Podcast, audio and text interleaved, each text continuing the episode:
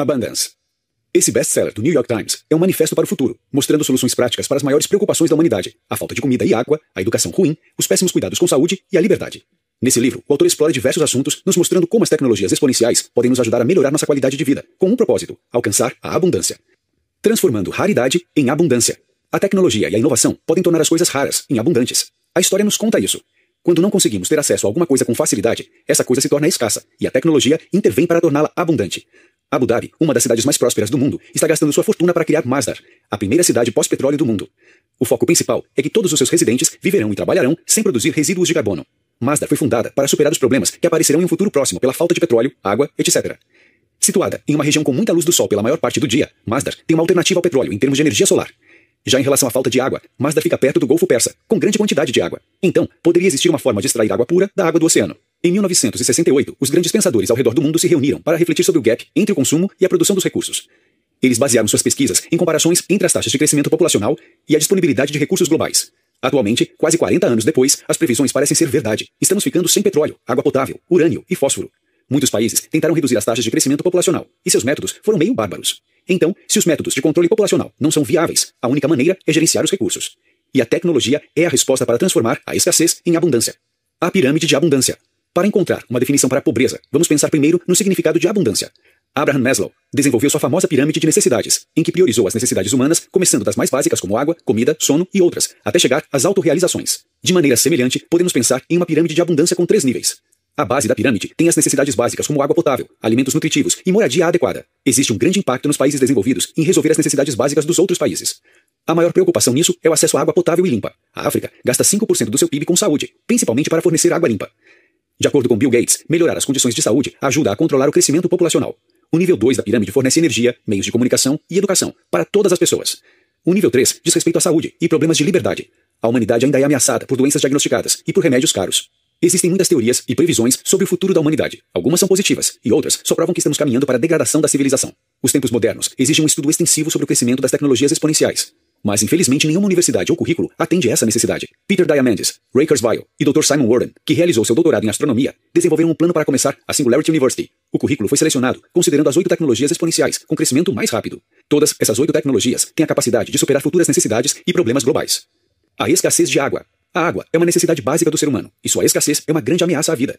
Sem acesso à água limpa, as pessoas estão propensas a muitas doenças. Como a agricultura e outras indústrias fazem uso da água, precisamos revisar nossas maneiras de consumir água potável. Como transformar essa escassez em abundância? Jim Kamen desenvolveu a DICA, Pesquisa e Desenvolvimento. Suas ideias o levaram a inventar um destilador para água limpa em qualquer grau.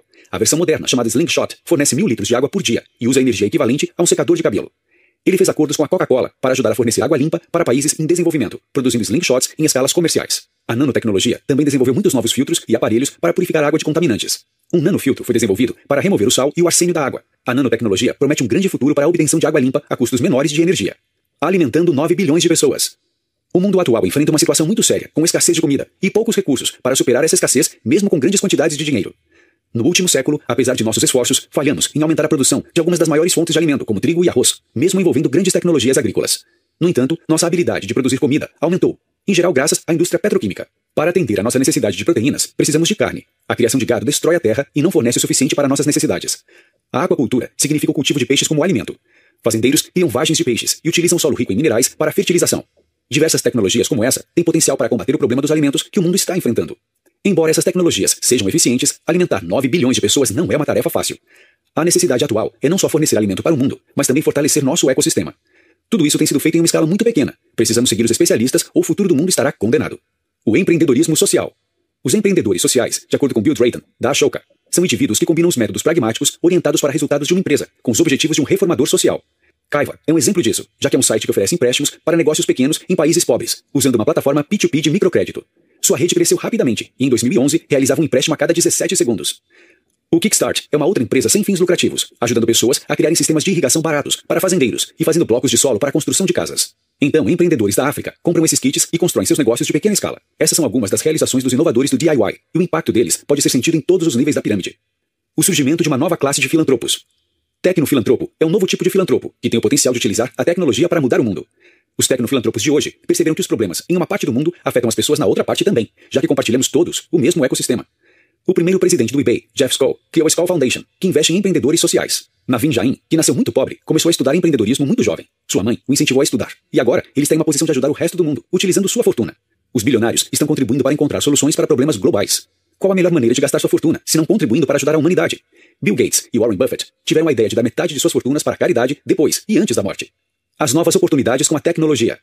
O advento da tecnologia diminui as entidades físicas em nossas vidas. A opção mais acessível é o smartphone, que tem uma câmera, GPS, navegador, e-mail, dicionários, e-books e aplicativos para a saúde, nomeando apenas alguns. Quando as inteligências artificiais e robóticas são envolvidas, as coisas mudam completamente de figura. A disponibilidade de inúmeras oportunidades de trabalho é um outro ponto positivo das tecnologias. As novas tecnologias são sustentáveis e não exigem muito empenho. O corte de custos é outra vantagem. A lei de Moore provou que, com o tempo, os componentes físicos irão reduzir em tamanho e custo e aumentar em eficiência. Os drones de Chris Anderson são um exemplo disso. O eBay, o Craigslist e o iTunes estão na lista de corte de custos e experiência do consumidor melhorada. E a energia é a maior preocupação para tornar a abundância possível. A escassez de energia. A energia é a grande força para superar muitos problemas do mundo, já que fornece a eletricidade que é utilizada por todas as indústrias. E isso vai ajudar a fornecer educação e empregos, auxiliando na eliminação da pobreza. Andrew Beebe estava pensando em energias renováveis quando fundou seu negócio, Energy Innovation. A EI Solutions já instalou seus painéis fotovoltaicos, EV, nas sedes de empresas como Google, Sony e Disney. Bibi considera que a energia solar é a fonte mais forte de energia. Reduzir os custos do PV tem grande potencial, já que aumenta o fator de acessibilidade, ajudando a superar a crise de energia enfrentada atualmente. Para alcançar a abundância, qualquer energia precisa ter potencial de crescimento exponencial, e a energia solar atende a esse critério. Com o tempo, o custo da energia solar está diminuindo, enquanto seu potencial está aumentando. Além disso, a tecnologia também está trazendo inovações com resultados máximos e com mínimo de consumo de energia, como por exemplo as lâmpadas de LED. Teremos energia suficiente e meios para salvar a energia também. Isso vai trazer prosperidade, energia e comunicação para todos. Estamos caminhando em direção a nosso sonho de abundância. Personalizando o sistema educacional. O sistema educacional de hoje mata a criatividade e o potencial natural do ser humano. Tony Wagner, de Harvard, e Sir Ken Robinson concordam que o currículo ensinado nos dias de hoje não é necessário e é facilmente esquecido. Os ensinos do século XXI envolvem três coisas: a leitura, escrita e aritmética. E é isso que é exigido na maioria dos empregos nos dias de hoje, e não a memorização, que é uma parte essencial do modelo de educação atual. Ao invés de memorizar, esse modelo promove o pensamento. É importante seguir métodos que fazem com que nossas crianças gostem de estudar tanto que comecem a aprender sozinhas. O futuro da educação é basicamente um sistema personalizado, já que cada aluno é diferente. Jogos fornecem uma maneira segura de medir o crescimento mental e intelectual de uma criança. No entanto, as crianças aprendem melhor quando alguém se importa com seus estudos, e por isso a necessidade pelos professores não pode ser reduzida. Existem muitas maneiras de lidar com a falta de professores, e a AI é apenas uma das soluções. De acordo com a Unesco, dois terços das crianças analfabetas são garotas, o que afeta o crescimento da sociedade em todos os níveis. Se todas as crianças tivessem acesso à educação, então certamente nosso sonho de abundância se tornaria realidade. A medicina e a tecnologia. O fato de que agora os seres humanos vivem vidas mais longas é uma maneira de medir o grau de melhoria na saúde. A medicina é uma área com mudanças exponenciais, e nós continuamente aumentamos nosso padrão para manter uma alta qualidade. A África tem os maiores números de pessoas doentes e sofre muito em termos de número de médicos. E ainda pior está o fato de que apenas 55% dos médicos acertam os diagnósticos, enquanto incríveis 45% do tempo as pessoas sofrem porque não recebem o tratamento médico adequado. Avanços na área de medicina participativa podem fazer com que nossos celulares rodem diagnósticos em tempo real. O futuro guarda grandes promessas para nós em termos de instalações de cuidados de saúde, já que com o tempo elas se tornam mais acessíveis. A relação entre a liberdade e o acesso às tecnologias. Agora chamamos nossa atenção para o pico da pirâmide, em direção à liberdade. Liberdade significa muitas coisas, e a maioria delas é intangível. No entanto, vamos nos concentrar nas formas tangíveis de liberdade, como a liberdade de expressão, empoderamento das pessoas, etc. Fornecer às pessoas todas as necessidades básicas da vida é equivalente a fornecer a elas liberdade. As tecnologias exponenciais já estão trabalhando nisso. O Shahid, Wikileaks e World's Witness são alguns dos sites que informam abusos nos direitos humanos em todo o mundo.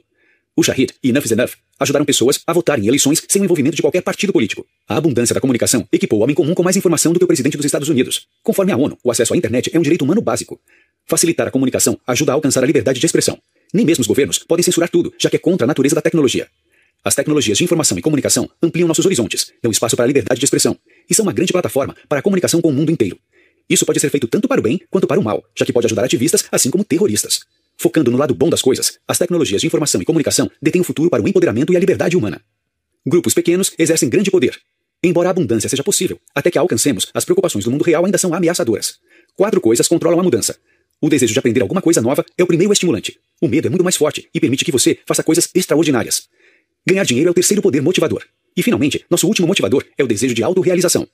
Para acelerar as coisas, incentivos podem ter um papel importante. O problema das grandes organizações é que elas têm muita coisa a perder e não podem arriscar. Então, os grupos pequenos têm uma maior possibilidade de alcançar o impossível. O governo americano gasta cerca de 100 bilhões com a AIDS em 5 anos. Considere se uma competição que desse um prêmio de 1 bilhão de dólares ao campeão fosse conduzida para encontrar a cura para a doença. Quantas pessoas altamente inteligentes poderiam trazer soluções para qualquer problema em qualquer tempo e lugar? O medo do fracasso.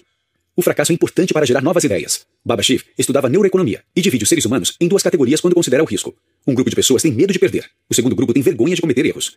Os erros e os fracassos abrem oportunidades para inovações. Uma pessoa não pode ser bem-sucedida se não se preparar para assumir grandes riscos.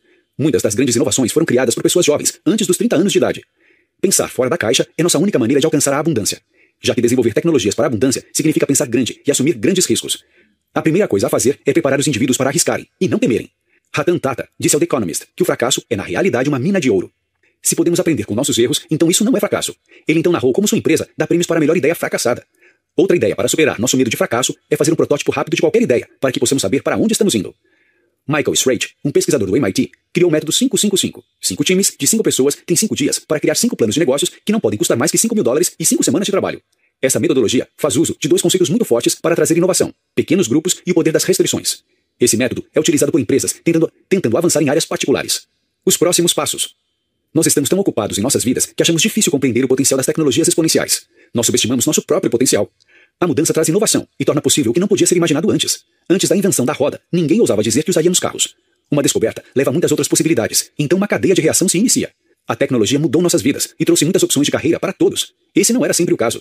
Antigamente, as crianças cresciam sabendo exatamente o que seus ancestrais fizeram. Mas a tecnologia nos empoderou para tomarmos decisões com inúmeras opções e nos deu uma gama de conhecimento enorme. Os americanos gastam 75% de seu dinheiro tentando realizar suas necessidades básicas, e em países em desenvolvimento, esse número sobe para 90%. Um pesquisador calculou que uma pessoa, em qualquer lugar da Terra, precisaria de aproximadamente 10 mil para cobrir suas necessidades básicas e estar em uma posição de melhorar seu futuro. 20 anos atrás, o custo do uso de acessórios do americano médio era de muito mais que 10 mil. Mas então, mas então, todos esses acessórios se tornaram disponíveis em um smartphone, reduzindo grandemente o custo. Esse é o impacto das tecnologias exponenciais. Um dia os celulares ficaram melhores e abriram caminho para outras possibilidades. Notas finais. Por que devemos esperar para que uma mudança aconteça quando estamos bem equipados com as ferramentas para a abundância? Não precisamos do apoio do governo e de corporações, apenas de indivíduos cooperando e compartilhando ideias em uma plataforma mútua. A abundância só é possível se acreditarmos nela. Uma vez que nossos sonhos se tornam nosso pensamento, o pensamento se torna nossas ações, e ações podem trazer as mudanças que precisamos. Então a primeira coisa a se fazer é mudar como olhamos para as coisas. Seja otimista sobre o futuro e os planos de abundância. Só aí podemos alcançar o que queremos há muito tempo, a abundância.